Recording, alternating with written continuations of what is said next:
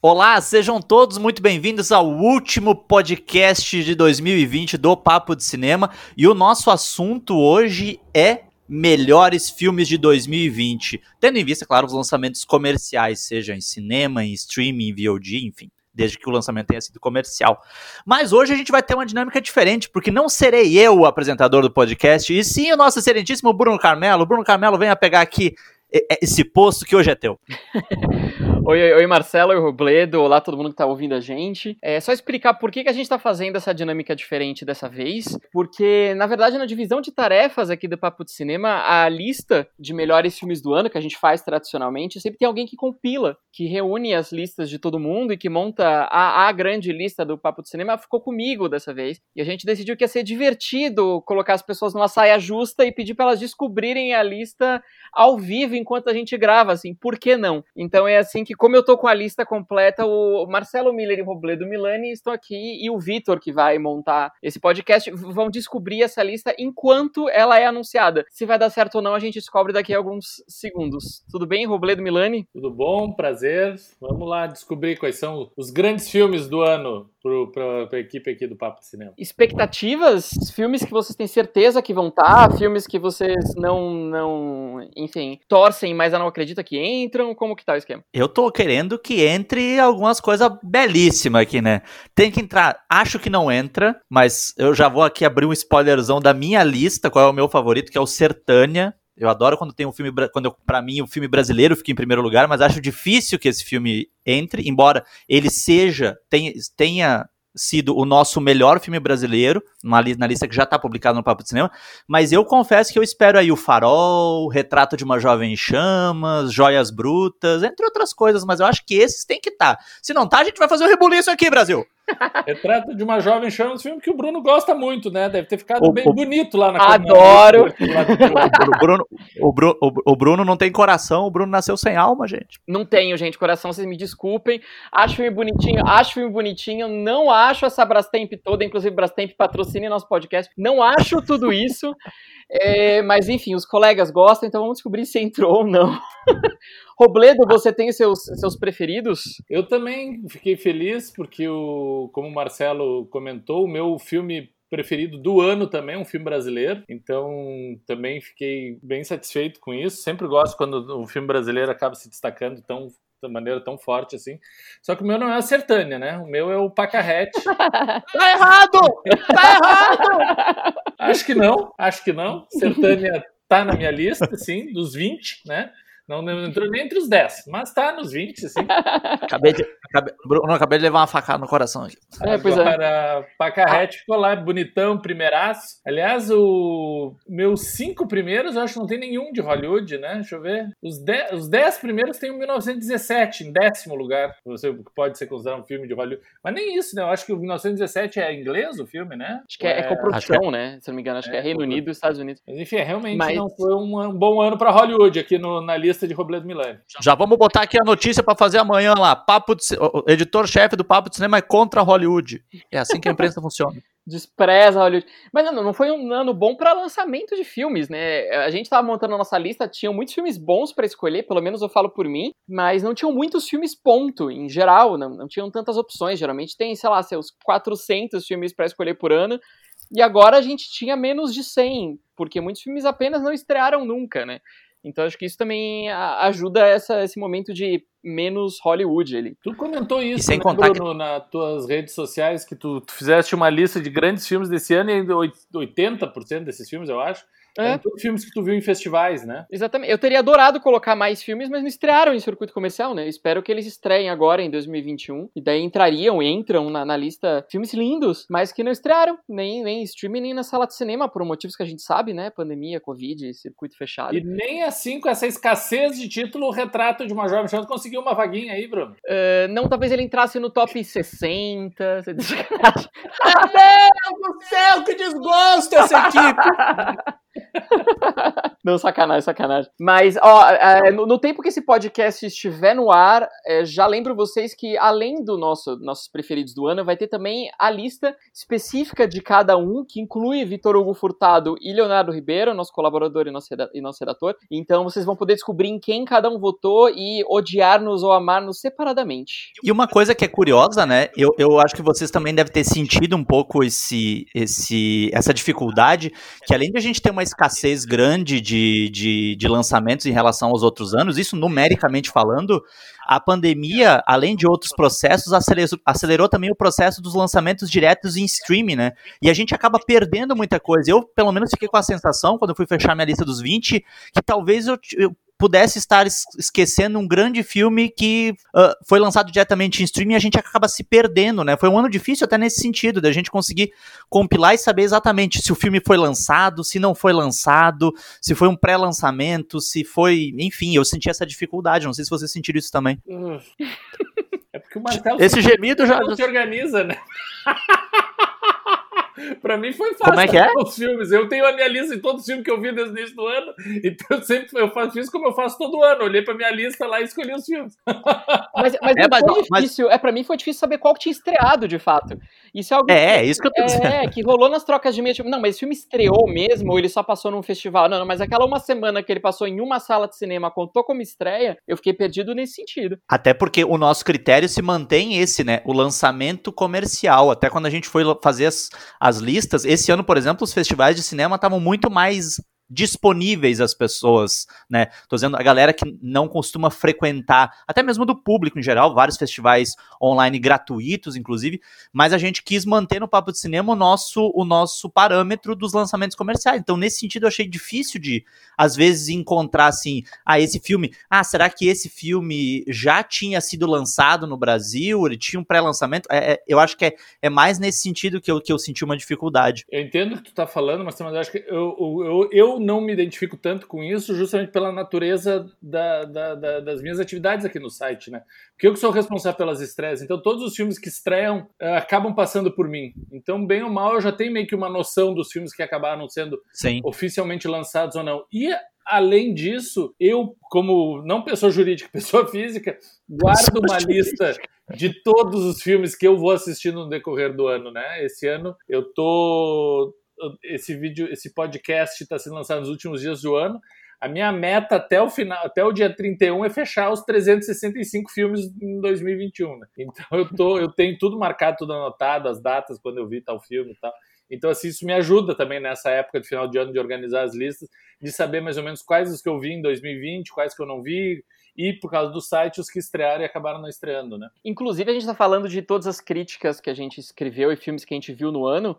A gente lembra que além das críticas no próprio Papo de Cinema, lá, enfim, ligadas aos filmes, a gente tem também um Letterboxd, para quem segue, para quem acompanha essa rede social, tem todas as nossas críticas cadastradas lá também, e a gente sempre faz uma chamadinha em Facebook, Instagram, Twitter, então dê uma olhada nisso também. Bom, vamos, vamos pra lista? Opa, agora, agora que o bicho, agora que a porca torce o rabo. São os 10 melhores, né, Bruno? 10 melhores, que a ideia é começar do décimo e ir para o primeiro, ver se vocês concordam, se acham que é loucura, se estão felizes, infelizes ou querem provocar uma revolução social, e daí a gente vai do, do, do décimo ao primeiro.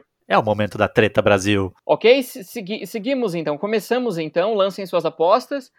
Em décimo lugar, melhores do ano do Papo de Cinema, High Life, Uma Nova Vida, de Claire Denis. Ah, que coisa linda. É uma, é uma lindeza, crítica minha no Papo de Cinema.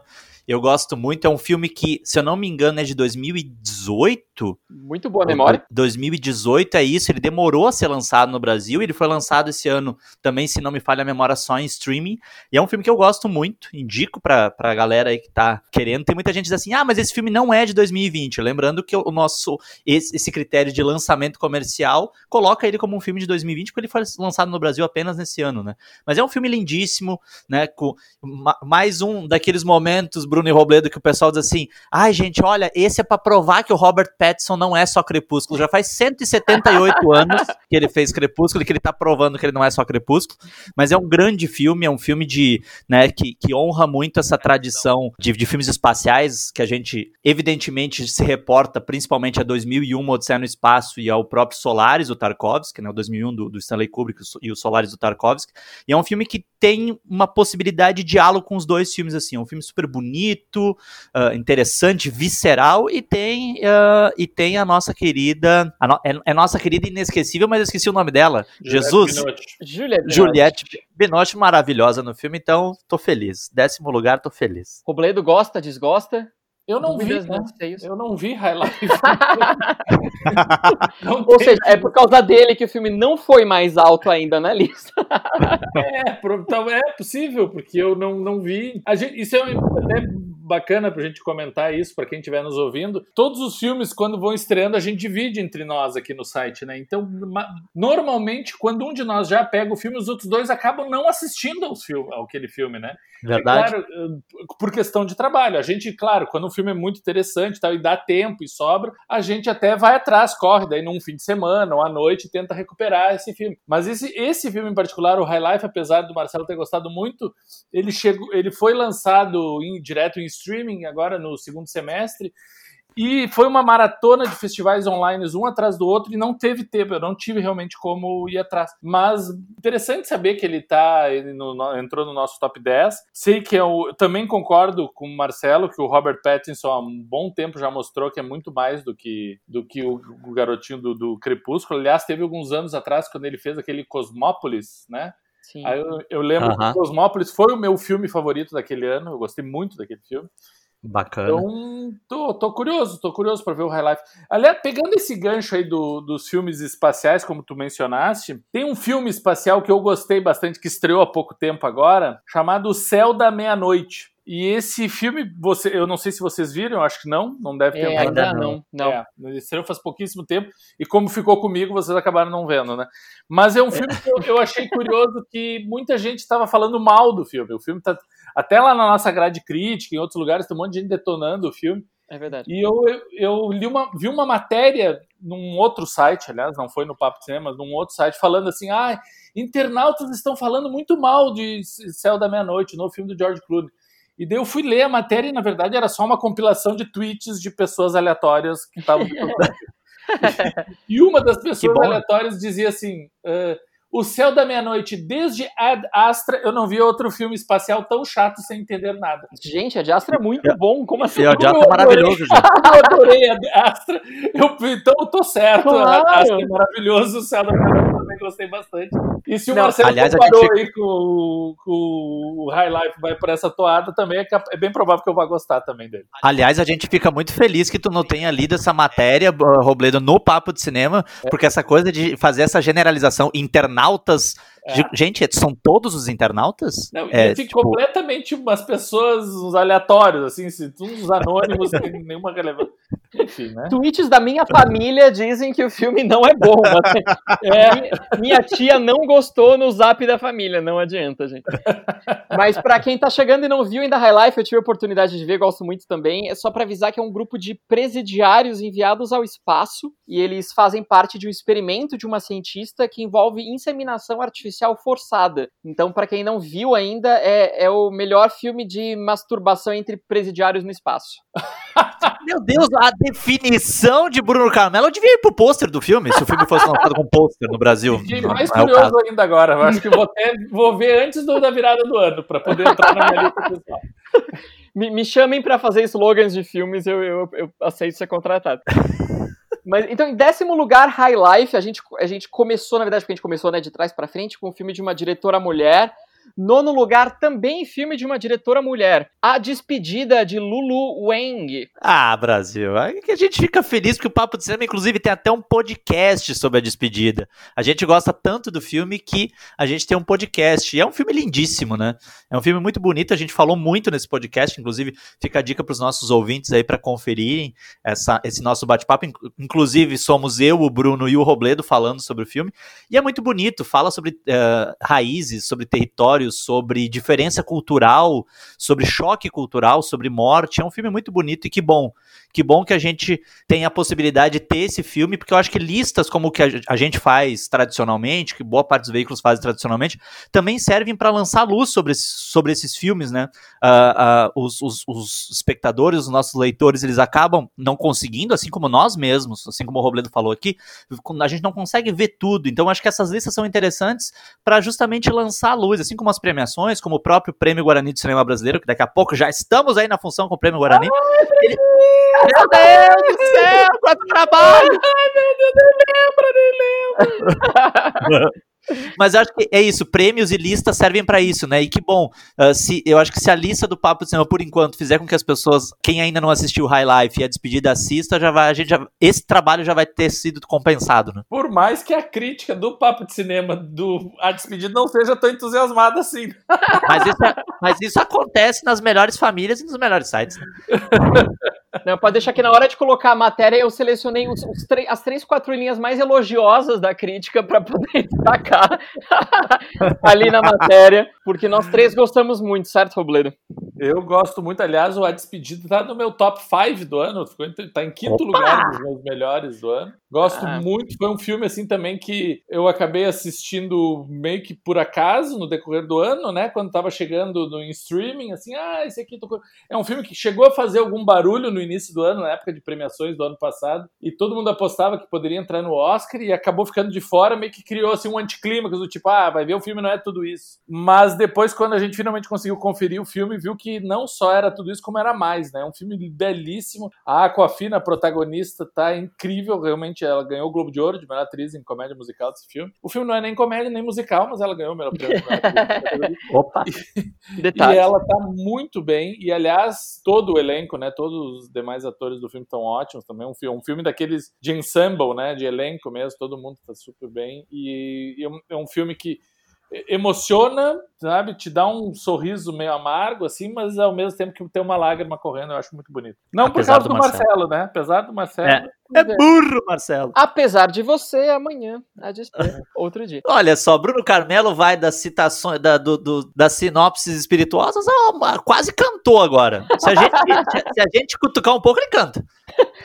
Vamos ver até, até chegar ao primeiro lugar. É, aí eu, e a gente vai de Chico Buarque a Hollywood, a tiro, porrada e bomba, com o filme mais hollywoodiano da lista. Em oitavo lugar, Robledo tinha cantado essa bola, 1917 de Sam Mendes entrou no meu top 10, ficou em décimo lugar. É um filme que é, era a grande aposta do Oscar desse ano, né? Uh, se o Oscar tivesse sido mais tradicional, não tivesse apostado no, no sul-coreano Parasita, eu acho que era, era assim, era o provavelmente era o segundo lugar ali na lista.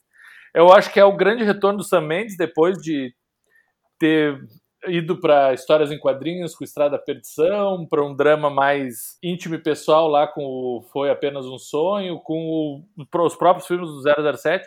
Eu acho que é a volta em grande estilo do, do Sam Mendes, né? Todo mundo, quem não, não tá recordando, é o cara que ganhou o Oscar por Beleza Americana, né? 20 anos atrás.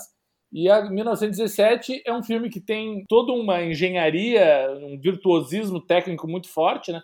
Que é um filme feito, parece ter sido feito inteiramente em plano sequência, não, não foi, mas ele causa essa impressão, e ao mesmo tempo em que tem essa história desses dois soldados que tem que transmitir uma mensagem, né, do meio do, atravessando um período, um terrenos no meio de uma guerra e tal. Então eles estão temendo pela vida constantemente. É um filme muito tenso que tem essa questão técnica que chama muita atenção, mas eu acho que tem as atuações dos dois rapazes, principalmente o George McKay, tá excelente no filme, e várias participações especiais também correndo durante toda a história. É um filme que a mim me captou muita atenção e eu gosto muito do filme mesmo. É, eu também curto bastante o 1917, tem essa, esse virtuosismo técnico que o Robledo mencionou, né? Boa parte imputado ao Roger Dinkins, que é o que é o diretor de fotografia, e o filme realmente é muito impressionante como uma proeza uh, técnica, e, mas eu acho que ele está além disso, porque tem um engajamento emocional, ele tem algumas, algumas facilidades né, que eu acho que o, o, Sam Mendes acaba aderindo como filme de guerra, mas o que eu acho mais interessante no 1917,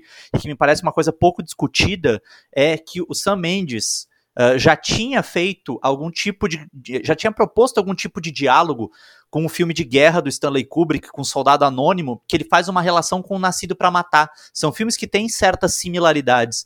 E o 1917 é um filme que, pelo menos para mim, bateu muito uh, como um diálogo do Sam Mendes com o Glória Feita de Sangue, que é um filme também do Kubrick, especialmente no que diz respeito à relação espacial, né, a movimentação espacial desses personagens dentro dessas trincheiras.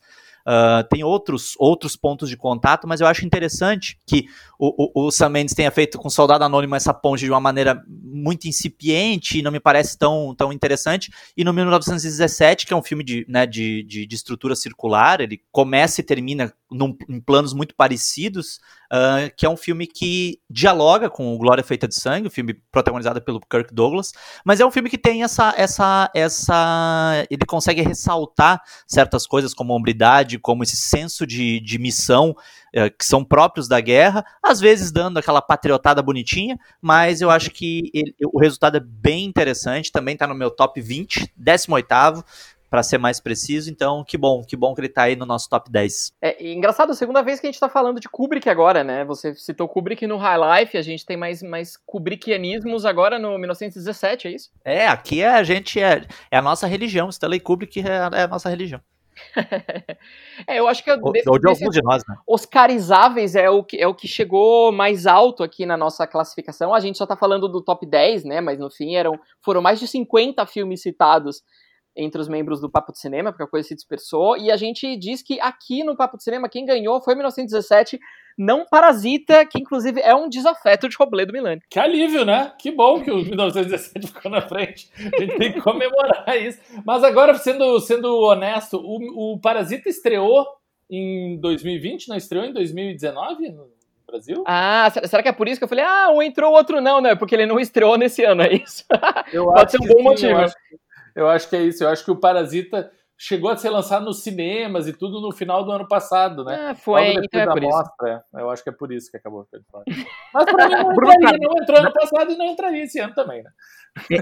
A, a, estreia, a estreia foi dia 7 de novembro de 2019 ah, e, eu então lembro, e eu lembro que na nossa lista dos melhores de 2019, a gente disse que a gente fez ano passado, a gente apanhou que nem, como se diz no sul, a gente apanhou que nem burro na soga, porque as pessoas diziam, cadê Parasita? Cadê Parasita? Eu digo, gente, o, o Papo de Cinema é um dos únicos sites em que a gente não tem. Eu, por exemplo, gosto do filme, mas gosto moderadamente. O Robledo é talvez um dos maior, maiores entusiastas, só que não, de Parasita. o Bruno também, até onde eu sei, né? Bruno gosta, né? Sem esse entusiasmo todo. Tem gente que diz assim: Meu Deus, Parasita é o melhor filme dos últimos 10 anos, mas é só pra gente resgatar uma polêmica velha aqui, pra dar uma chacoalhada no podcast. mas eu sei que esse, esse próximo. Desculpa, você ia falar alguma coisa, Robledo? Não, não, só confirmando isso mesmo que o Marcelo falou. Realmente, agora eu lembrei que teve essa polêmica, que no ano passado ele nem entrou no nosso top 10, né? O do Parasita, e um monte de gente reclamou e tal. É, não, vamos, vamos ver agora se a gente tem filmes mais consensuais, porque eu sei que o sétimo lugar é um filme que Marcelo Miller gosta muito, que é Joias Brutas, de Joshua Safdie e Ben Safdie. Esse filme, gente, não tem. Se, se, a, se a pessoa não botou no top 10, ela tá errada. É, é, é só isso, assim. Eu acho, eu gosto demais do filme, demais. E, e eu sou, eu, eu costumo brincar uh, com os meus alunos, porque eu também dou aula, de quando eu começo, as, nas primeiras aulas, você sempre pergunta assim: qual é o preconceito que vocês têm em relação ao cinema? E eu cito que o meu preconceito é Adam Sandler. Né?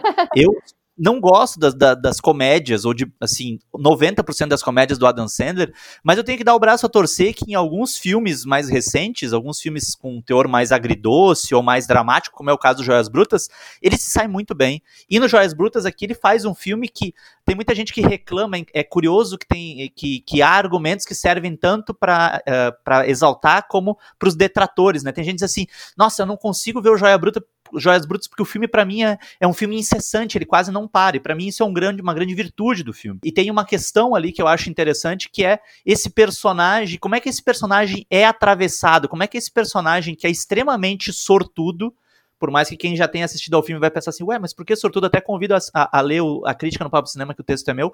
Como é que esse personagem, ele se ampara numa sorte absurda para conseguir sobreviver num entorno em que ele praticamente gera o caos. Ele é a entropia daquele mundo. Então eu acho um filme muito interessante, estou muito feliz que ele tenha entrado. Podia ter entrado um pouquinho mais para cima, Brasil, podia ter entrado um pouquinho mais para cima. Mas estamos felizes, né, que ele tenha esteja aqui no nosso top 10 e que mais uma vez ele tem esse destaque que talvez faça com que as pessoas descubram, até porque o filme tá disponível na Netflix, enfim, então tá aí a, a ele foi lançado diretamente na Netflix. Então, que bom, gosto muito.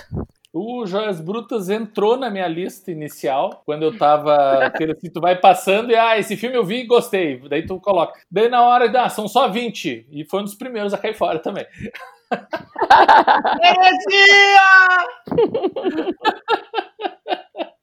Mas, uh, uh, na verdade, eu não suporto Adam Sandler. Eu acho um dos piores atores os tempos. Então, acho que só o merda eu ter considerado esse filme em algum momento já significa muito. Que o Adam Sandler, eu acho que certamente é um das melhores coisas que ele já fez na vida, esse filme. E dos Irmãos Safadi também gosta, apesar de eu gostar mais do filme anterior deles, O Bom Comportamento. Acho interessante esse, esse filme também. Se o não, não tivesse sido tão acirrado, provavelmente teria entrado na minha lista. É um filme bacana, tem bons momentos, é tenso, tem algumas reviravoltas interessantes, tem umas coisas meio assim, meio óbvias, assim, que eu, que eu acho. Mas é um filme ok. É um filme ok. É, Marcelo Miller que me desculpe, mas eu, Joias Brutas também não tá na minha lista, pessoal. Você me desculpe, Marcelo Miller, porque eu, eu entendo, eu acho o Adam Sandler bom, não quando ele não faz comédia, que eu não sei se é um elogio para um ator de comédia, mas enfim. Mas nesse, nesse filme ele tá bem, só que o filme é, é um caos, né? Ele, ele é um caos. Eu acho ele mais correria, mais bagunça do que 1917. Ele não tá correndo ali no meio de, de uma guerra, mas é quase isso. Tem ele é, atende o telefone e alguém toca na porta e outra pessoa explode pelos fundos e outra grita com ele na frente e o cachorro late. No... Tem uma hora que fala, pelo amor de Deus, câmera, para, eu não aguento mais. Eu, eu achei meio difícil, assim. Eu achei difícil. E, e, o Mar, e o Marcelo todo feliz, assim. Mas isso que eu acho interessante, a gente fala muito, a gente dialoga muito entre nós aqui no Papo de Cinema, né? Sobre essa questão da diferença que a gente tem de leituras. E como no momento em que a gente vive, que é um momento tão polarizado, em que as pessoas não dão bola para essa diferença de, de, de leituras, de, de, interpretações, de análises, a gente aqui valoriza muito isso, né? Valoriza, claro que a gente brinca, a gente tem esse momento de brincar um com o outro, da heresia, de ah, tu não entendeu o filme. A gente tem uma, uma. Uma, hora a gente vai. No, no podcast que a gente já, já prometeu sobre cinema da, das montanhas, a gente vai falar sobre a regra que a gente tem no Papo de Cinema de uma vez por mês usar o argumento você não entendeu o filme. Mas que é uma grande brincadeira, justamente porque a gente valoriza muito essas leituras que são distintas e, e, e a gente só cresce se deparando com essas leituras distintas, né? Então, eu aproveito aqui para também para agradecer tanto ao Robledo quanto ao Bruno pelas trocas durante o ano, porque certamente essas nossas divergências e divergências muito sadias fazem com que o meu olhar sobre o cinema ele, ele se engrandeça. Então, obrigado, Guris. Oh, ou seja, a gente se adora, mas a gente não adora o Adam Sandler. Não, mas é, é, é, é, um bom filme e é isso, assim. Se você ainda não viu no Netflix, assista ao filme, decida se você acha aquela câmera uma coisa muito legal ou muito insuportável e manda pra gente. Esse próximo é, é pra chacoalhar Robledo Milani, porque o sexto lugar se encontra Pacarrete, de Alain de Berton. Em que lugar ficou? Sexto lugar. Um absurdo. Devia ter ficado entre os cinco no mínimo. ah, bateu ali na porta, vai. Top 10 é bem, é bem bonito também. indignado com isso. Deve ter sido culpa de Marcelo Miller também. É o culpado. Mas tá bom, tá bom. filme brasileiro, um filme, um filme lindo, belíssimo uma, a, grande atuação feminina do ano, Marcela Cartacho está fenomenal nesse filme. Um filme baseado numa personagem real, né? Numa, numa uma mulher que realmente existiu, a tal da Pacarrete, essa. E o trabalho de estreia do Alain de Berton, já demonstrando um, um domínio de câmera e de linguagem narrativa e personagem incrível também. Eu acho que estou muito feliz de ver o Pacarrete. Aliás, é o, é o primeiro filme brasileiro que aparece na lista, né? Exatamente. Exatamente. Também, olha, que bom. Acho que não sei se vamos, se vamos ter outros filmes brasileiros nessa lista, acredito que sim.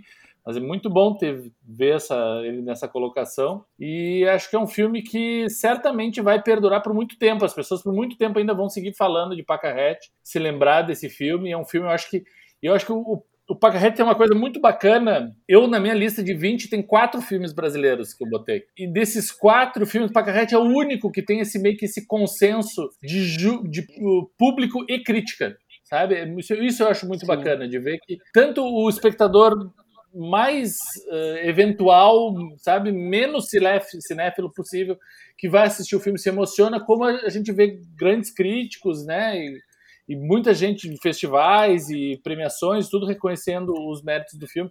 Isso eu acho muito bonito quando acontece, de ver esse casamento assim de que geralmente as pessoas costumam falar que, né, o que a crítica gosta, o público não gosta e vice-versa. E no Pacarrete a gente vê essa, essa, esse casamento aí acontecendo de uma maneira bem, bem harmônica. Eu acho muito bacana e que bom que entrou no nosso top 10. E tem uma coisa, né, que até pegando o gancho aí do que o Robledo falou sobre essa questão do público, a, a lamentar somente o fato de que o Pacarrete tenha sido um dos filmes e talvez um dos brasileiros mais afetados por esse lançamento meio maluco no meio de uma pandemia, né? Maluco no sentido de que daqui a pouco ele vai estar no stream, mas ele foi um filme lançado em cinema quando boa parte dos espectadores ainda não está se sentindo seguro para ir ao cinema. A gente, lembrando que a gente está gravando esse podcast no finzinho de, de, dezembro de 2020, então a gente tem aí uma, um novo crescimento dos números de, de infectados, de mortos pela Covid-19. Então, assim, é uma pena, porque é um filme que, de fato, eu concordo totalmente, Robledo, com isso, é um, é um, é um filme que ele tem a, ele tem uma série de camadas. Eu acho que as camadas estão disponíveis ali. Se tiver um público que tá, mais interessado com um nível mais superficial, eu acho que ele é um filme que vai atender esse público. Se, eu, se o filme estiver diante de um público que seja um pouco mais exigente, que queira um mergulho um pouco mais vertiginoso nesses personagens, eu acho que uh, existe esse, essa camada à disposição. Então é uma pena, porque talvez a gente pudesse aí estar tá diante de um filme com, com números de bilheteria, números de público mais condizentes com essa capacidade que ele tem de comunicação, né? É, mesmo assim, ele foi um, um, um fenômeno de festivais de cinema. Ele estreou é, no Festival de Gramado, né? Acho que era o Robledo que estava lá esse ano, não era, Robledo? Sim, eu estava e foi assim, foi uma realmente. Eu me lembro, o filme foi era totalmente o, o azarão, assim, ninguém dava nada pelo filme, até porque foi no mesmo ano que tinha tinha filmes muito mais badalados, principalmente nas questões de categorias de, de interpretações femininas. No mesmo ano concorreu o Web, né, com a André Beltrão e o Veneza com a Carmen Maura, com a Dira Paz, sabe, com outras atrizes muito já consagradas. Então era um filme assim que ninguém. É um filme de um, de um garoto que estava começando, o Alan, né? É um filme com a Marcela Cartaz, que há muito tempo não fazia nada de tão marcante na tela. E o filme chegou meio quietinho, que veio como quem não quer nada. Eu me lembro que foi no ano, o filme foi exibido na mesma noite que o Lázaro Ramos foi homenageado. Ele ganhou um Kikito especial pelo conjunto da carreira dele. E o Lázaro, né, para quem não lembra, um dos grandes papéis da carreira do Lázaro e da Marcélia Cartacho foi o Madame Satã, que os dois fizeram juntos, né? E ele, depois que ele foi homenageado, ele decidiu, geralmente nesses festivais, para quem não acompanha, as pessoas, os artistas vão, recebem a sua, a sua homenagem e vão e saem, né? Vão jantar, vão tudo e não ficam para ver os filmes. E nesse, nesse, naquela ocasião, o Lázaro decidiu que ele ia ficar para assistir o filme, porque ele, né, por causa da amizade que ele tem com a, com a Marcélia e tal. E no final do filme, quando terminou, o Lázaro era uma das pessoas que estava de pé, aplaudindo entusiasticamente, emocionadíssimo. Aliás, não só ele, como a sala inteira do, do Palácio dos Festivais no, em Gramado, tinha sabe, centenas de pessoas em pé aplaudindo enlouquecidamente. E, a, e, no, e bem lá na, na frente, assim, estavam as três protagonistas do filme, né? A Marcélia, a Zezita Matos e a Soia Lira, assim, as três. E elas são mulheres baixinhas, miudinhas, assim, tanto assim, tu via que eram aquelas três adoráveis mulheres, né, mulherzinhas, encolhidas e se tornavam, que se tornam gigantes na tela e um cinema inteiro aplaudindo enlouquecendo. E as pessoas ficaram de pé aplaudindo elas por vários minutos. De, de, o filme terminou, elas se levantaram, foram caminhando, as pessoas iam aplaudindo, emocionadas, queriam abraçar, queriam tirar foto com elas, tudo, e as pessoas não paravam de bater palma. Foi um momento realmente muito bonito, muito emocionante. E aquele, quando aconteceu isso, foi no início da semana, tinha ainda mais um, uma semana inteira de festival pela frente. As pessoas, tipo, nossa, será que a gente acabou de ver o grande vencedor do festival? Será que os outros filmes, né, que tinham expectativas maiores, não, não vão acabar eclipsando ele? E não, no final veio a, a noite da premiação, no final da, da semana seguinte, e Pacarrete fez a limpa, levou praticamente todos os prêmios, e foi o começo né, de uma grande carreira. O filme foi premiado no, em outros festivais no Brasil, também no exterior, e realmente é um, fez uma, uma, uma limpa de troféus. É, para quem estiver acompanhando a gente, é, vale lembrar que a gente está gravando cada um de uma cidade diferente. Eu estou em São Paulo, eu, Bruno, em São Paulo, Marcelo no Rio de Janeiro, o Robledo em Porto Alegre. Eu sei que aqui em São Paulo, se não me engano, ele estava em um cinema, acho que no Cine Sesc, que eu saiba, não sei se ele ainda tá, mas para quem não, não assistiu ainda a Pacarrete, é uma dica muito, muito afetuosa, muito querida de todo mundo do Papo. Eu também acho filme lindíssimo. Escrevi um texto que é basicamente uma declaração de amor a Marcela Cartacho, que é uma atriz maravilhosa, e ela tá muito bem nesse papel que podia ser a louca do vilarejo só, uma mulher insuportável, e ela traz uma, uma delicadeza para para bailarina fina no interior do, do Ceará, que é muito, muito bom. Muito lindo. Bom lembrar, Bruno, que o Pacarrete agora na primeira semana de janeiro está chegando nas plataformas de streaming. Ah, Oficialmente, legal. então agora já nessa primeira semana, dia 7, se eu não me engano, ele já vai estar disponível em todas as plataformas em VOD, Video On Demand. Então, NetNow, Apple iTunes, né, Google, Google Movies, todas essas plataformas o filme já vai poder ser encontrado e quem quiser pode assistir na sua casa. Que legal. É, a gente, a gente passa de um filme brasileiro popular, como o Robledo lembrou, para um filme que para mim é a maior surpresa no top 10. Eu não imaginei nem que ele fosse entrar.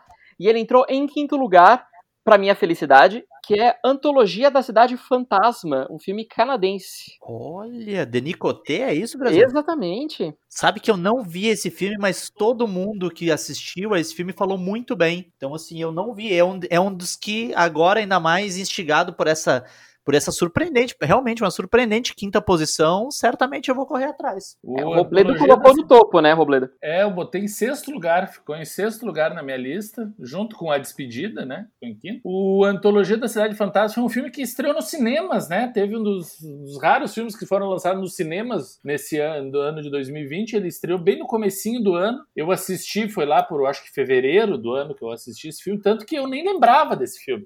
Por isso que eu digo que é bom quando a gente vai anotando, né? Porque daí quando eu fui, eu peguei, fui ver, vou, deixa eu ver todos os filmes que eu assisti esse ano, e esse filme apareceu, foi uma boa surpresa, mas que eu disse, nossa, esse filme é muito bom, realmente é muito bom, e é um filme que chegou cheio de, de uh, reverendos, né? Passou por vários outros festivais no, no, no decorrer do ano de 2019, né? Esse filme é de 2019.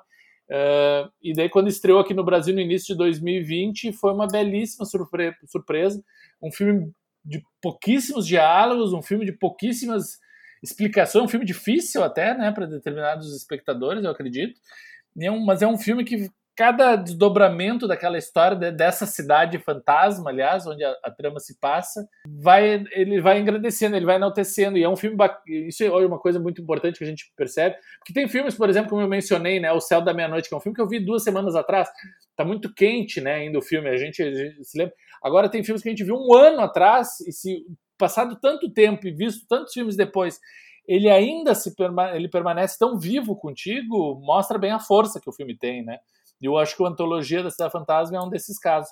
É um filme que, por mais quanto mais a gente pensa, mais ele vai crescendo. É, eu, eu, eu até quero saber, Robledo, se você considera que a Antologia da Cidade Fantasma é um filme de terror. Olha, Bruno, eu, eu te confesso que eu acredito que tu é bem mais especialista que eu nesse, nessa questão assim, dos, dos elementos clássicos né, dos filmes de terror.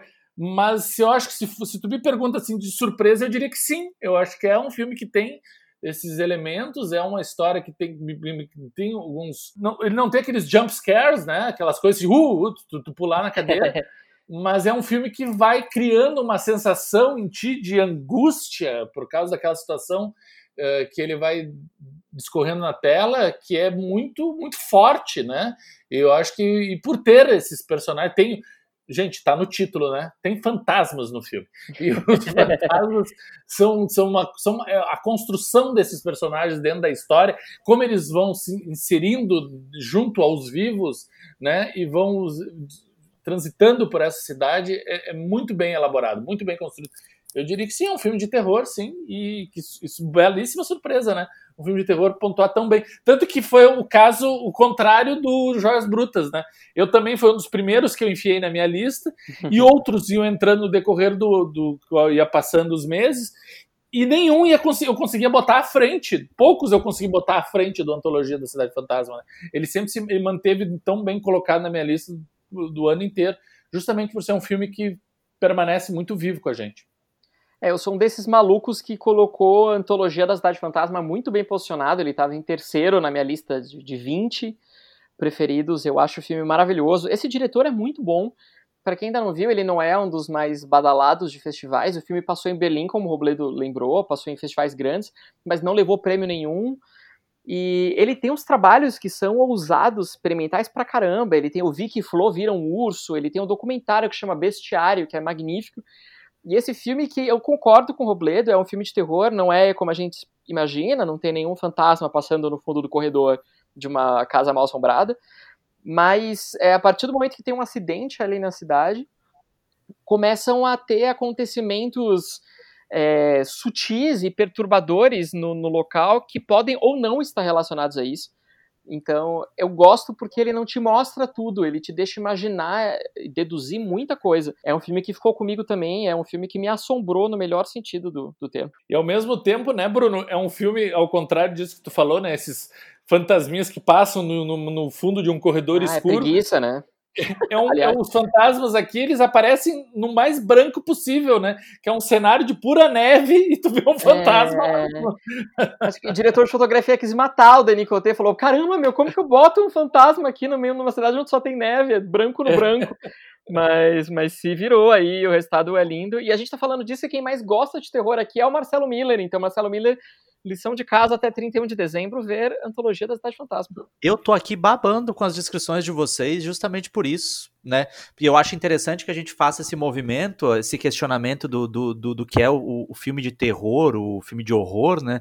Porque justamente como é um gênero muito vilipendiado pela quantidade de filmes que chegam ao circuito ruins, as pessoas assim: "Ah, filme de terror é ruim porque é só isso, é só é só jump scare, é só gritaria, filme e fantasma no fundo". Então eu acho interessante a gente fazer é, esses essas essas ressalvas, essas rubricas de dizer não, este é um filme que é um filme de arte, é um filme de terror e as duas coisas são perfeitamente conviventes. Então tô bem, tô bem curioso, bem curioso mesmo. Ó, tá vendo? E você vê que papo de cinema, a gente gosta de cinema independente, a gente gosta de cinema chinês com adolescentes chineses visitando a vovó morrendo, a gente gosta de ficção científica, a gente gosta de terror. A lista tá bonita por isso, eu gosto porque ela tá bem misturada. Não, vamos lá, né? Agora, Agora. quinto lugar, né? O top 5 agora.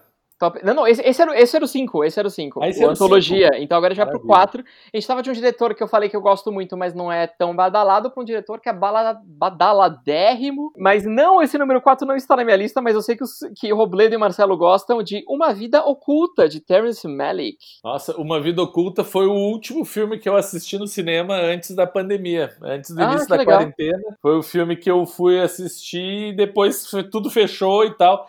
Eu assisti mais um filme só depois, no decorrer do ano, no cinema, que foi o Tenê. Ah, preguiça! assisti, vamos deixar marcado. Eu assisti uma sessão especial, não foi com, com segurança, todo mundo bem afastado.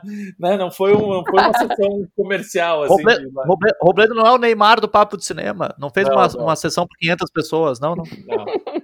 Mas Uma Vida Oculta foi um filme. Eu gosto muito do, do Terrence Malick. Para mim, o... o Árvore da Vida é um dos grandes filmes que eu, que eu, que eu já assisti, eu acho todos os tempos. É, gosto muito do Terra de Ninguém, né? O Novo Mundo. Sabe? Bom, tem vários filmes dele que eu, que eu acho incrível, Além da Linha Vermelha. Agora, esse filme foi. Eu sei que dos uns tempos pra cá ele tá fazendo vários filmes. Ele, o Terence Malick ficou muito tempo sem fazer filme, né? Ficou uns 20, 30 anos, e daqui a pouco começou a fazer um filme atrás do outro, e teve vários filmes, aquele das canções e outros assim, que eu acabei passando reto, que já tava desde aquele com o Ben Affleck, eu achei uma chatura aquele também. Eu fiquei pensando, ah, meu, meu Deus, Deus é muito chato. que preguiça do Terence então que pena que ele se perdeu. Mas daí veio esse Uma Vida Oculta, eu pensei, ah, vou dar uma chance, e fui assistir e fiquei encantadíssimo com o filme. O August Dill, que faz o protagonista, tem uma mensagem de, de vida e de, de sabe, para esse momento, né, que a gente tá vendo de, de situação política, política todo mundo, todo mundo dividido, né? Uns de um lado, outros do outro. Esse filme tem uma, uma mensagem de, de, de sobrevivência e resistência, de honradez tão forte nossa, eu fiquei muito encantado com o filme, sem deixar de ser um filme tipicamente do Terence Malick, né? Com aqueles planos, aquelas câmeras lentas, aquela natureza, aquela coisa. Ele ficou no top 3, ele ficou em terceiro lugar, o Vida Oculta. Ficou os três melhores filmes do ano. Pacarrete em primeiro e Uma Vida Oculta em terceiro. Eu quero saber se o segundo entrou, gente. Tô curioso pelo segundo. Ah, ah. É curioso que eu, eu lembrei agora, revivi, Robledo, a, quando tu tinha acabado de assistir ao filme, o teu entusiasmo. Eu lembro que a gente conversou logo depois, o teu entusiasmo com o filme. E eu não assisti ainda Uma Vida Oculta. É um filme que eu tinha me programado para antes de fechar a lista conseguir assistir. Só que é um filme que ele é relativamente longo, né? Ele tem quase três horas. Então eu infelizmente não consegui encaixar. Eu sou daqueles que gosto muito do Terrence Malick, gosto muito do Árvore da Vida, que é um filme que eu acho lindíssimo. Uh, eu acho que para mim é um filme que mostra quando as pessoas dizem assim, ah, a gente a gente sofre muito isso no papo de cinema quando a gente vai escrever e a, e crítica não é muito elogiosa para um filme de para um filme de religioso, e as pessoas dizem assim: "Ah, mas também esse aí escreveu, ele não acredita, não, não acredita em Deus, então não, gente, uma coisa não tem nada a ver com a outra. O Árvore da Vida, por exemplo, é um filme profundamente religioso, e eu que sou um cara que não sou religioso, acho o filme lindíssimo. O filme me toca em várias questões ali. Também gosto muito do Terra de Ninguém, lá, que é com o Martin Sheen e com a Cissy Spacek, né, do, dos anos 70. Os Cinzas no Paraíso, que eu acho um filme lindíssimo, com o Richard Gere. Logo depois do Árvore da Vida, eu acho que ele deu uma cagada ali, né? Que ele começou a fazer aquele filme com o Ben Affleck realmente é insuportável, mas eu tô. É um, dos, é um daqueles filmes, esse. Uma Vida Oculta é um daqueles filmes que certamente eu vou querer e precisar tirar um tempinho agora, especialmente em janeiro de 2021, para verificar, até porque está muito bem posicionado. Então vamos ver o Terence Malick voltando, provavelmente, às boas com este filme. É, a gente lembra que Uma Vida Oculta, que ficou aqui em quarto lugar no nosso top 10, está entre os 10 preferidos do Robledo do Vitor Hugo Furtado e do Leonardo. Então é por isso que ele entrou e entrou muito bem posicionado, porque quem viu e gostou, gostou bastante. Eu acho bacana, eu não sou fã do Terence Malick, vocês falaram do filme Insuportável do Ben Affleck, eu acho que também tem o filme Insuportável do Javier Bardem e o filme Insuportável com Christian Bale. E, e, e, gente, tem. Me desculpem, fãs de Árvore da Vida, mas eu acho isso, não são palavras minhas, é do crítico do The Guardian que mandou muito bem que ele falou que é o protetor de tela, o fundo de tela de computador mais caro da história do cinema, que são só aquelas imagens. aquelas imagens lindas e pessoas sussurrando e uma voz de narrador, tipo, a vida. Ah, o Bruno pai, apelando, hein, Marcelo? Foi buscar a crítica do The Guardian para detonar com o nosso filme. Gente, eu lembro, eu lembro muito bem, né? Esse é o momento das velhas mágoas. Eu lembro muito bem quando a gente tinha confronto no papo de cinema, acontecia isso, das pessoas irem buscar nos outros argumento para é. detonar a gente. Gente, mas Malik, eu acho difícil, eu tenho dificuldade, essas vozes sussurrando e tal. Mas o Uma Vida Oculta, eu acho um dos mais legaisinhos, porque ele tem uma história, começo, meio e fim, não é só a gente. Ah, legaisinho, gente, pelo amor de Deus. Porque assim, ah, vou ver o filme do Malik, vai ter 40 minutos de gente se beijando no gramado, assim, na planície, correndo, enquanto uma volta sussurrando, ai, vida, ó, oh, o destino. Não, tem dinossauro nesse? Não tem, tem que ter dinossauro. dinossauro. gente, não tem dinossauro. Perdeu 0.5 estrela por, por ausência de dinossauro. Mas, mas veja, eu não sei se ele tá, se ele passou, se ele já tá em streaming, talvez esteja, não sei. Eu acho que ele tá, na, eu acho que ele tá no catálogo da Netflix. Nossa, Netflix. Na Netflix? Se eu não me engano, se eu não me engano, ele tá no catálogo da Netflix. Até vou procurar aqui, ó. Ou seja, quando você terminar de ver Elite e mandou bem aquele, aquela série dos bolos ruins, não, calma, você vê calma. uma vida oculta de Terrence Malick. Não tá? Não. Então não vê. Então, então não tá, gente. Mas tem na Netflix de canção em canção. Ah, preguiça, gente. Boa sorte, vá por sua conta e risco. Agora, o que, é o, que, o que aconteceu com o Terence Malick, né? O Robledo falou, isso é verdade. O homem antes não aparecia, não fazia filme, ficava lá no rancho dele com aquele chapéu, que era a única foto de divulgação que se tinha na vida do Terence Malick. Era a foto dele com o chapéu, que a gente não sabia se ele era o Terence Malick ou se ele era um fazendeiro de uma fazenda de canguru na Austrália. E de uma hora pra outra, depois do Árvore da Vida, ele disse assim: É, gostei de fazer esse filme com as câmeras assim, né? Eu acho que vou fazer um por ano. Tem aquele também, o Cavaleiro de Copas, lembra desse? Nossa, Nossa. que insuportável. Não, mas eu acho que são diretores que estão chegando meio que em fim de vida. O Terence Malick já é um senhorzinho. ah, gente, é verdade. Né? coitado! Enterrou, coitado! Gente, ele é. Mas ele fala. Gente, eu posso fazer os filmes que eu quiser. Eu, eu, te, eu sou o Malik, eu tenho fama. eu consigo dinheiro suficiente para fazer meus filmes, ou eu faço agora, ou eu não faço mais. Então acho que assim, vamos, vamos aproveitar a vida e o fato que me dão dinheiro. Acho que tem, tem isso também. Curiosidade, até porque eu estou estudando, uh, reestudando a obra de um cineasta que é meu cineasta favorito, que é o David Lynch. David Lynch, Terence Malick e Paul Schrader eram colegas no American Film Institute nos anos 70. Uau, Na mesma sala. Turma. Muita, turma. Muita droga, né, gente? Muito, muito entorpecente. Mas pulando aqui de, de, de, um diretor veterano para outro diretor veteraníssimo, o filme que está em primeiro lugar na minha lista do mundo e na lista de Marcelo Milani, Sertânia, de Geraldo Marcelo Milani de novo, gente! eu, tô me, eu tô me sentindo, é, é, a, é a Liv Uma e a Bibi Anderson do Persona, Milani e então a gente tá virando a mesma pessoa. O Robledo Miller, você, você pode falar mais sobre o filme. Sertânia em terceiro, Brasil, é isso? Em terceiro, em terceiro lugar. Olha, Sertânia, que coisa linda. Sertânia pra mim ficou em décimo terceiro. Tá? Botei... Meu Deus do céu! Mas ficou, ficou entre os 20, porque realmente é um filme muito bonito mesmo. Vocês veem o entusiasmo. Realmente é um filme bonito. Ponto próximo, quem quer falar do tipo filme? eu falando de Terrence Malick. É, é bastante aceitável, é uma produção. É um filme. Eu acho é um filme. que é um filme.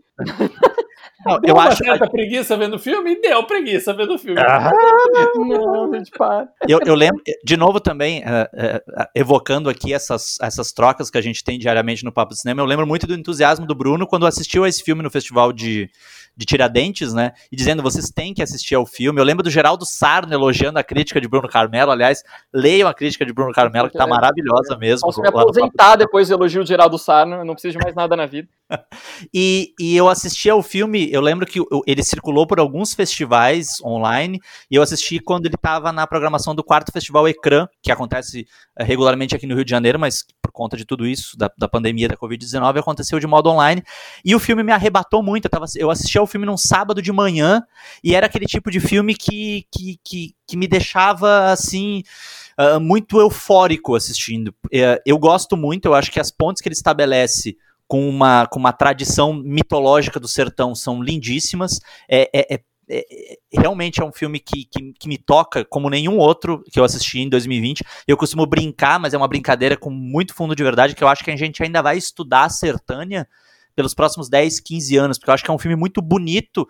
E se a gente levar em consideração que ele foi feito por um veteraníssimo Geraldo Sarno, do alto dos seus 82 anos, aliás, a gente vinha falando, né, Bruno, uh, durante esse ano, como alguns cineastas veteranos brasileiros foram talvez mais ousados é do que os cineastas estreantes em 2020, né? A gente tem várias grandes obras de cineastas mais veteranos e que são muito ousadas, e a ousadia desse filme é belíssima, e assim, eu acho que eu, eu colocaria Sertânia em primeiro lugar, não só pela beleza visual, é um filme fotografado num preto e branco lindíssimo, mas pela estrutura, essa coisa de sempre voltar um corpo moribundo. A gente tem um protagonista que está morrendo e, e, ele vai fazer uma espécie de reflexão, de várias reflexões uh, nesses últimos momentos da vida dele.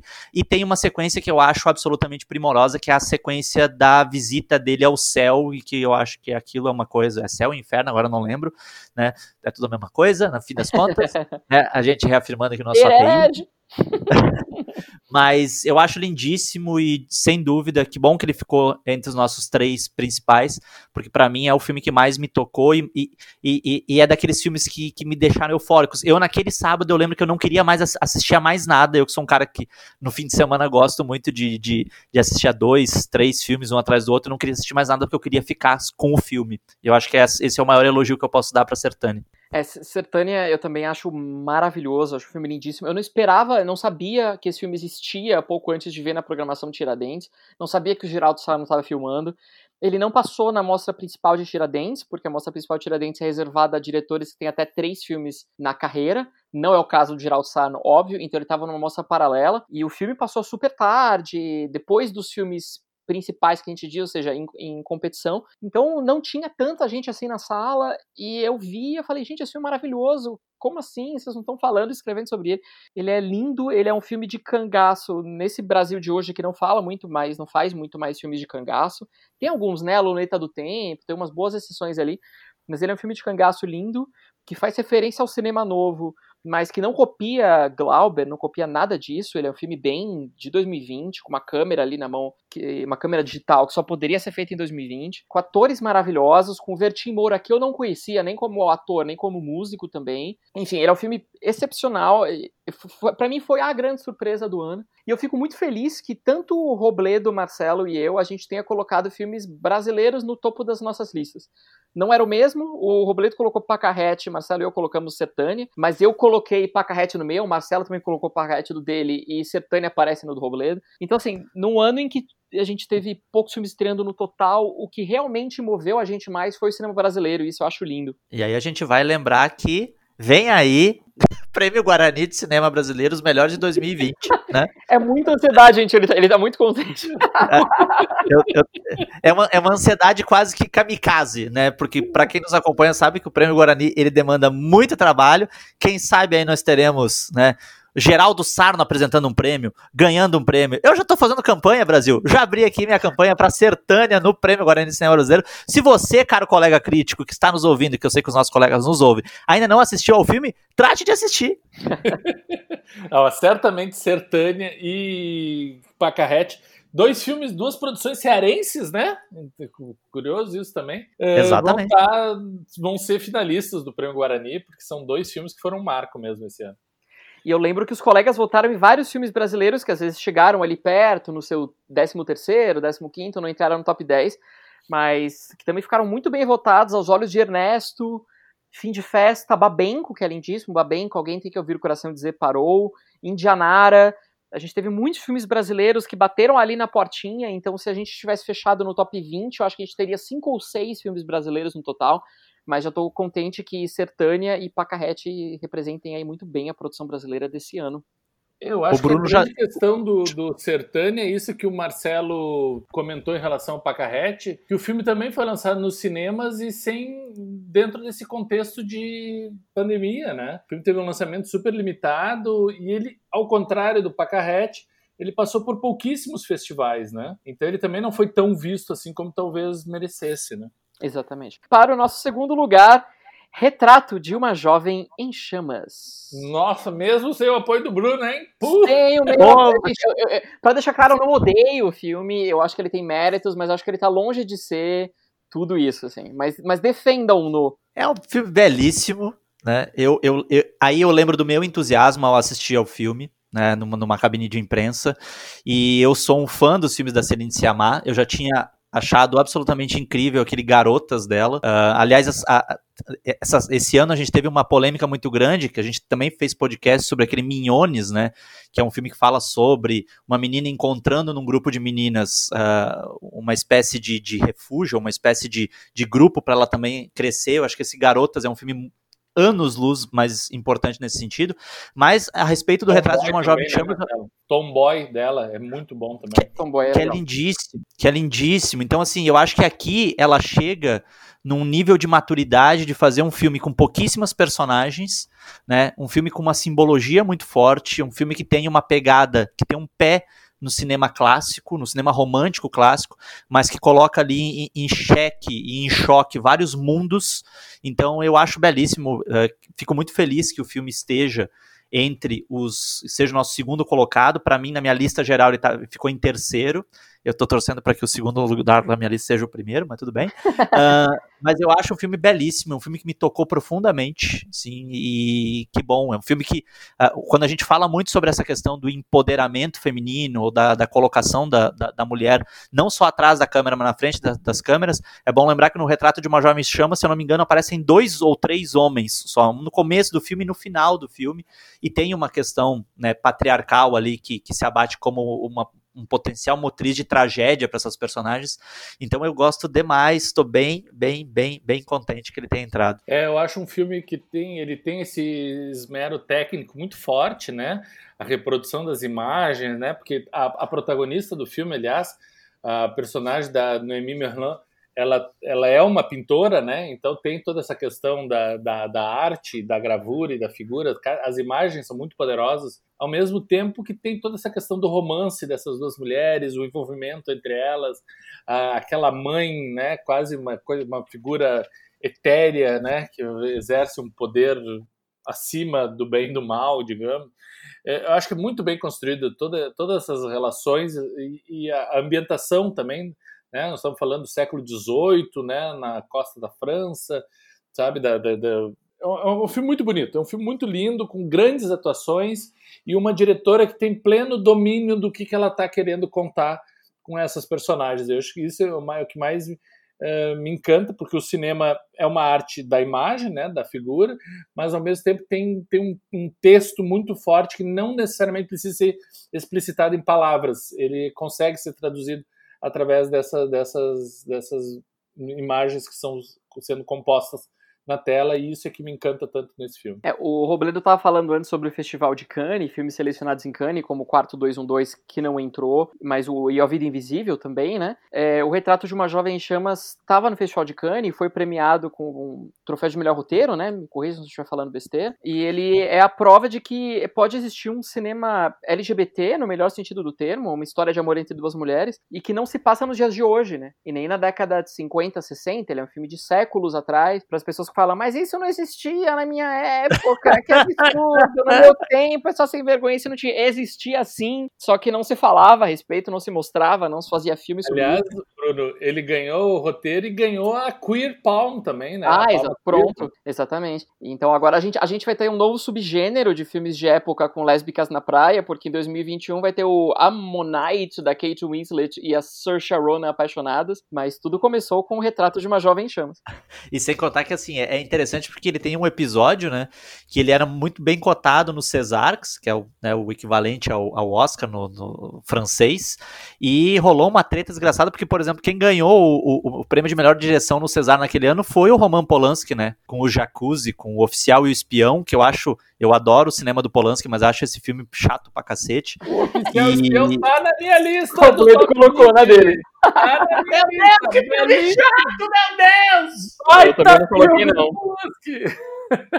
filme chato. E aí tem toda uma treta, né, de, de, de de, de, naquele momento, a Academia Francesa referendar o Polanski, que né, é esse cara que, a despeito das polêmicas pessoais dele, tem uma, uma vida artística aí já muito celebrado, que naquele momento acho que a, a Academia perdeu um pouquinho também a, a mão de, ao não celebrar esse trabalho diretivo tão incrível que é o da Serena Siamar. É, e, e, a gente sabe que mesmo quando passou em, em mostras, em festivais, aqui no Brasil, inclusive, eu falo pelas conversas com os colegas críticos aqui do Brasil. Eu acho que foi o filme que mais deixou a galera empolgada, entusiasta. Tenho muitos amigos críticos de outros sites também, além do papo, que, que choraram e reviram e reviram e acham realmente o Retrato de uma Jovem Chamas uma das melhores coisas que o cinema fez nos últimos anos. E tá aqui mas no é nosso é que... 2. Mas, mas, Bruno, como é que é que te disseram? Tu, tu não viu direito o filme?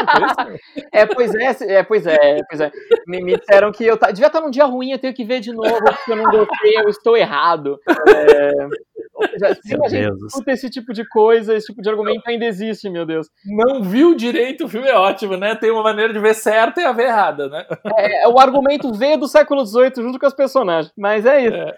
É, a, gente, a gente tá falando do top 2, mas agora eu quero chegar no nosso, nosso grande filme, no grande vencedor, o melhor filme do ano, segundo o Papo de Cinema. Rufem os tambores, Vitor Hugo Frutado, por favor, botam os, os tambores rufando pra gente aqui, eu acho que vai ficar bonito. Ah, deixa, deixa, deixa a gente fazer uma aposta, Bruno. Deixa a gente apostar então. Ah, eu acho que vocês já sabem. Diga, diga, diga. Ah, ah, ah. ah. A gente já sabe, será? Eu acho que já. Sabe, claro.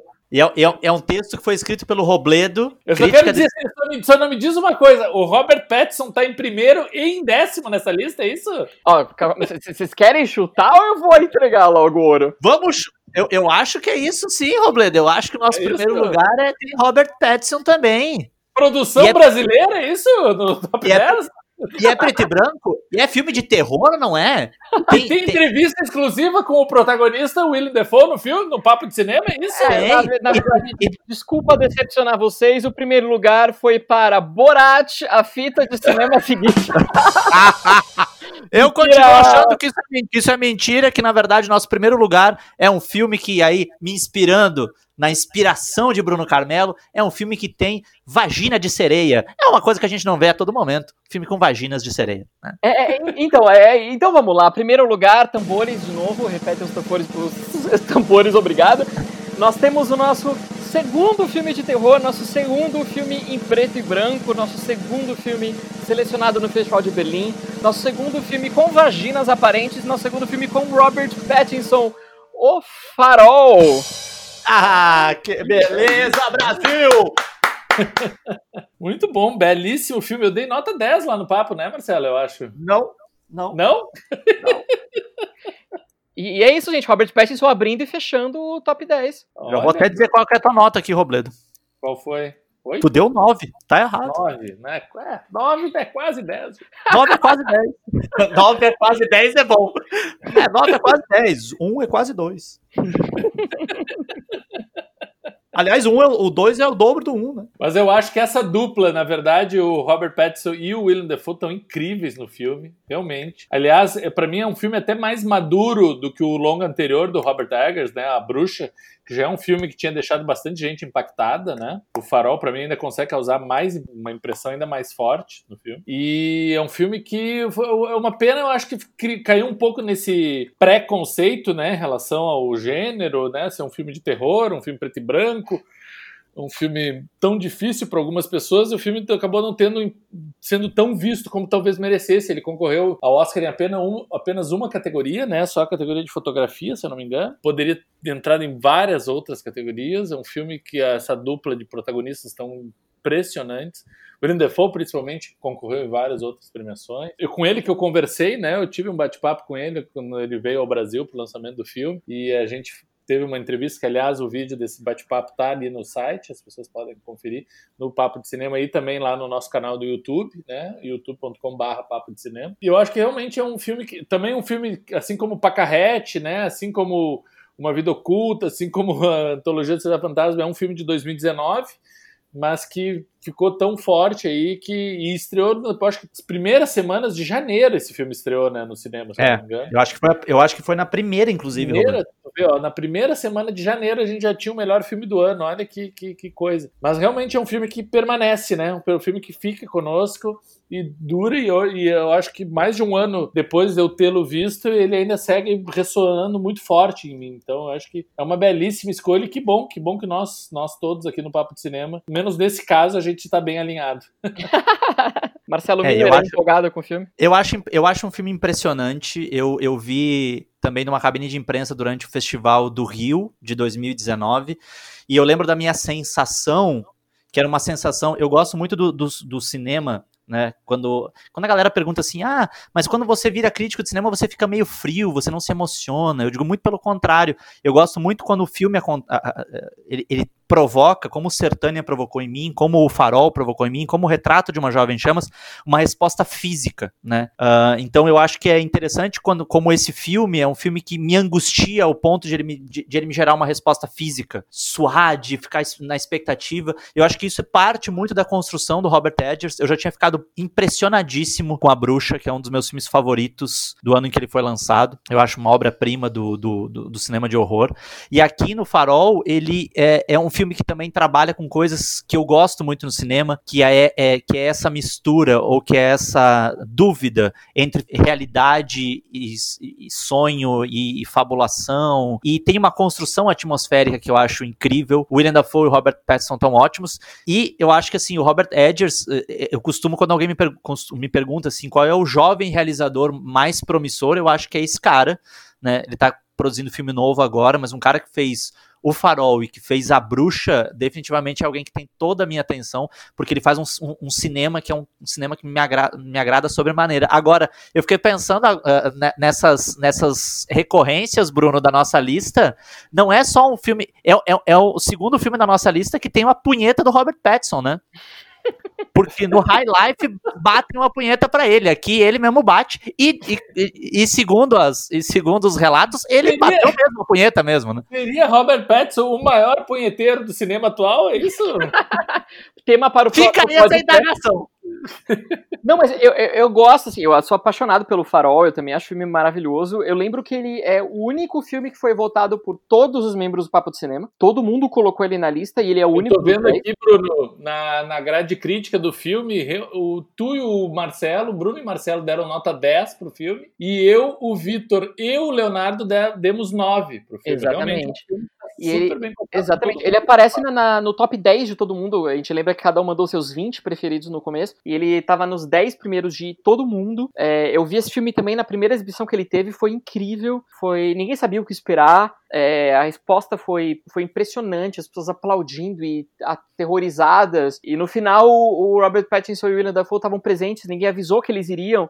Então, enquanto a gente aplaudia os créditos, eles entraram no palco e daí ficou todo mundo meio chocado e olhando. E, e, o filme é muito bom, ele é um filme de terror excepcional, ele é um drama muito bom. E eu gosto de que ele seja mais um filme de clausura. É, não, não sei se é por acaso ou não, mas nesse ano de, de pandemia e de quarentena, a gente tem um monte de filmes de pessoas presas de lugares onde elas não podem sair e em situações de perigo. O Farol é isso, né? São dois homens presos numa ilha eles não podem sair e vai né, ter situações ali de. Enfim, é terror, gente. Então vai ter situações de, de morte ali para os dois. Retrato de uma Jovem Chamas é também a ideia de uma mulher presa, uma situação que ela não, não, não pode sair, que ficou em segundo lugar. A gente tem pessoas presas em Antologia da Cidade Fantasma. A gente tem a Pacarrete presa na cidade da qual ela não consegue sair ela não se emancipa. Então, enfim, tem, tem uma recorrência de, de, de, prisões. O High Life com o Robert Pattinson, que ficou em décimo lugar, é também, são literalmente prisioneiros numa nave ali, numa cápsula espacial. Então, eu acho que isso marcou também nosso 2020, filmes de, de clausura. Gente, estou impressionado aqui que estou vendo que no meu top 20, oito filmes entraram no, no top 10. É, Marquei bem, como é que vocês que foram? A gente, um, um a gente deu um peso maior para os filmes que o Robledo gosta. o meu voto vale por dois. é, o meu só entrou cinco. Ele gostou, mas... o, meu, o meu só entrou cinco, gente, que tristeza. Sim, eu posso dizer seis porque eu esqueci a despedida. não vale, não colocou, não conta. Mas, mas impressões gerais, Marcelo e Robledo, que descobriram a lista agora, gostaram, ficaram contentes? Acham que faltou alguma coisa que, que vocês não imaginavam? Ou que imaginavam que entraria e não entrou? É, eu acho que lista é sempre um negócio, é como eu falei no começo, eu acho que é sempre interessante porque lista é uma, é uma grande brincadeira, né? A gente não tem a pretensão de, de, de entrar num consenso de fato, até porque nós somos, os filmes, uh, a gente lê a partir de perspectivas muito diferentes, subjetividades muito diferentes, mas eu acho, eu gosto bastante da lista, dessa lista do top 10, da, dessa lista que a gente colocou. É claro que tem alguns que eu adoraria que tivessem mais aí. Por exemplo, filmes que foram lançados só em 2020 aqui no Brasil, como Desculpe Te Incomodar, que é um filme que eu acho brilhante, que chegou no stream, mas chegou, chegou também no stream super restrito. O Você Não Estava Aqui, o filme do do Ken Loach, do Ken Loach uh, o Jojo Rabbit do Taika Waititi também que é um filme que eu gosto bastante. O Queen's Link que é um filme que chegou também só em streaming mas chegou de uma maneira né, meio na surdina. O próprio Adoráveis Mulheres da Greta Gerwig que é um filme que eu gosto. Então assim eu acho que a gente teve um ano a despeito de tudo isso dessa loucura toda a gente teve um ano bom de cinema com grandes filmes talvez aí com, com, com mais dificuldade porque a pandemia acelerou esses alguns processos. Eu acho que os processos de lançamento via streaming, eles, eles são uma prova disso. Mas eu gostei, gostei do nosso top 10. Eu acho que a gente está bem representado. Eu acho que o leitor do Papo de Cinema, nosso ouvinte aqui também pelo podcast, ele vai ter uma boa amostra. Se não assistiu algum dos 10 filmes, certamente vai uh, ficar feliz em assistir a esses filmes e aos outros filmes que na, na nossa matéria especial que, que, que, que tá lá no Papo de Cinema tem as nossas listas individuais também, então eu acho que é uma boa, uma boa referência ali para assistir a esses filmes marcantes de 2020. Ah, com certeza, Marcelo. Eu acho que uh, eu já vi uh, outras listas aí que já começaram a sair, né, de colegas, e um filme que está sendo meio que me, me, surpreendeu não ter entrado na nossa lista e não entrou na minha em particular, simples pelo simples fato de eu não ter assistido ao filme, que é esse do, do Ken Loach, né? O uhum. como é que é o nome? Você não estava aqui? Você não estava aqui, que é maravilhoso. É, eu já vi algumas pessoas citando esse grande filme, tal. Também é um filme que chegou a estrear nos cinemas, né? No começo do ano. Eu acabei não vendo ainda, vou procurar. Bom saber que estaria na tua lista. E eu acho que eu fiquei bem impressionado. Eu acho que esse bom bom resultado realmente, né, sem cinemas, uh, os lançamentos de, de 10 dos 12 meses do ano foram basicamente só em streaming, né? Então teve muita coisa que acabou sendo dispersa, nem todo mundo estava atento que esses filmes tavam, já estavam disponíveis. Então eu vou dessa lista eu, eu ainda reforço, eu acho que os no... eu, fico, eu acho bem impressionante filmes como Uma Vida Oculta, a, a Antologia da Cidade Fantasma, O Retrato de uma Jovem Chamas e o próprio Farol, que são filmes que estrearam no, nas salas de cinema lá no comecinho do ano, tenham perdurado durante todo o decorrer dos, dos meses seguintes e chegado agora ao finalzinho de dezembro e ainda pontuarem tão bem na nossa lista. Mas eu recomendo aí que as pessoas vão atrás aí do Quarto 212 do Christopher Noé, que é um belíssimo filme, uma belíssima surpresa, um grande filme e dois filmes que estrearam diretamente em streaming, que tão, foram passaram completamente fora uh, do radar, e eu incluí na minha lista, sabendo que eu provavelmente fui o único a colocá-los na, na, lista, que é o Canário, um filme da África do Sul, que eu acho, fiquei muito impressionado. É, muito afim de ver, não deu tempo, né? Esses que estrearam no fim do ano. Exato, estreou faz que uma semana, duas, né? Faz pouquíssimo Sim. tempo. E tem um outro filme que está disponível na Amazon Prime Video chamado Afunde o Navio, Blow the Man Down esse filme, para mim, foi uma das melhores surpresas que eu vi esse ano. É uma comédia, uma comédia de terror, digamos assim, uma comédia policial, sei lá. É, é, é, um filme que tu vai achando que vai ver alguma coisa. Tem momentos musicais no filme, o filme começa com um número musical. E o filme não é absolutamente nada do que tu espera que tu vai encontrar. E tem um, um grupo de velhinhas mafiosas. Gente, não, não dá para falar mais. Tem que assistam, tá aí disponível na Prime Video Blow the Man Down, Afunde o Navio, que é uma grande. Se eu fosse dizer assim, a grande surpresa, aquele filme que tu não espera nada e que tu ficou de queixo caído assistindo, seria o Blow the Man Down. Esse, o Robledo estava lembrando que muitos dos filmes dessa lista são filmes do primeiro trimestre, ou seja, quando ainda tinha cinema disponível. Eu acho que isso indica tanto que esses filmes ainda da experiência do cinema marcam mais a gente. Acho que tem isso a gente ainda se volta mais para a experiência do cinema, é algo que perdura mais, mas também tem o fato de que a partir do momento que eles só estreiam no streaming, é, tem uma dispersão muito grande, né? Tem filmes de colegas como Leonardo Ribeira, que não está participando aqui da conversa, mas que voltou também, que ele colocou a escolha de Mickey, não pense que eu vou gritar, uns filmes que eu nem sabia que filmes eram, assim, e, e no circuito tradicional, no ano tradicional, a gente pode não gostar, mas a gente sabe quais são todos os filmes de que os colegas estão falando. Então esse ano deu uma, deu uma dispersada a partir do momento em que as salas de cinema fecharam e que virou streaming, mas eu também coloquei alguns filmes que não entraram, talvez os colegas não tenham tido tempo de ver, inclusive o Robledo me lembrou que tinha estreado, que é o Nunca, Raramente, Às vezes Sempre. É um filmaço lindo, lindo. Um filme americano que, que passou em Berlim também, ficou com o Urso de Prata, o segundo prêmio. Impressionante, assim, é de uma diretora jovem também, que só, tem, só tinha um outro longa antes na carreira. E é um filme incrível, mas também chegou no final do ano, poucas pessoas sabiam. Eu mesmo não sabia que ele já tinha estreado comercialmente. Então talvez a, os filmes se dispersem, mas, enfim, a matéria fica disponível no site, não só a nossa lista, nosso top 10,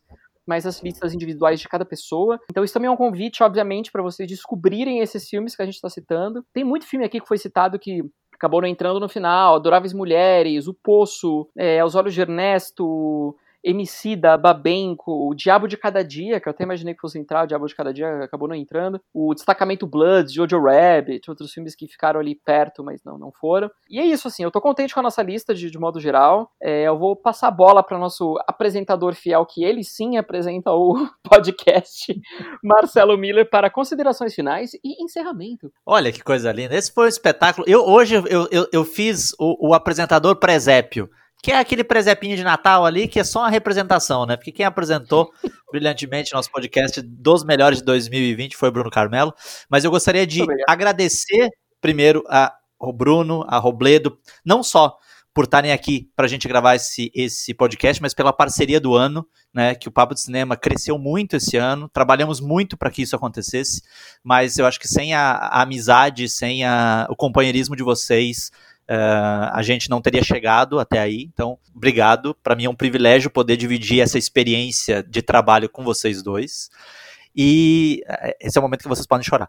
E principalmente eu gostaria de agradecer aos nossos ouvintes. Foi nesse ano de 2020, nesse momento de clausura, que nós começamos a gravar o podcast Papo de Cinema. A gente ainda está descobrindo uma identidade, mas estamos gostando muito de fazer isso. Esse é o último podcast de 2020, mas 2021 está logo ali e a gente daqui a pouquinho já está fazendo programa novo. Vale lembrar que a gente tem uma quantidade já considerável de programas. A gente tem programas sobre grandes cineastas como Clint Eastwood, uh, Ingmar Bergman, sobre filmes específicos, sobre movimentos. Então, fica aí o convite para você que está chegando agora, buscar o tempo perdido e ouvir os nossos podcasts anteriores. Então, isso é muito importante que você vá lá e nos siga no seu agregador favorito para que você receba semanalmente as notificações de um novo podcast Papo do Cinema. Lembrando que o podcast geralmente vai ao ar todas as terças-feiras. E eu acho que era isso, gente. O nosso, reiterando o nosso muito obrigado para os nossos ouvintes do Papo de Cinema, para os nossos leitores do Papo de Cinema e convidando para que em 2021 você continue acompanhando aqui os nossos papos de cinema também no podcast. Um abraço e até a próxima.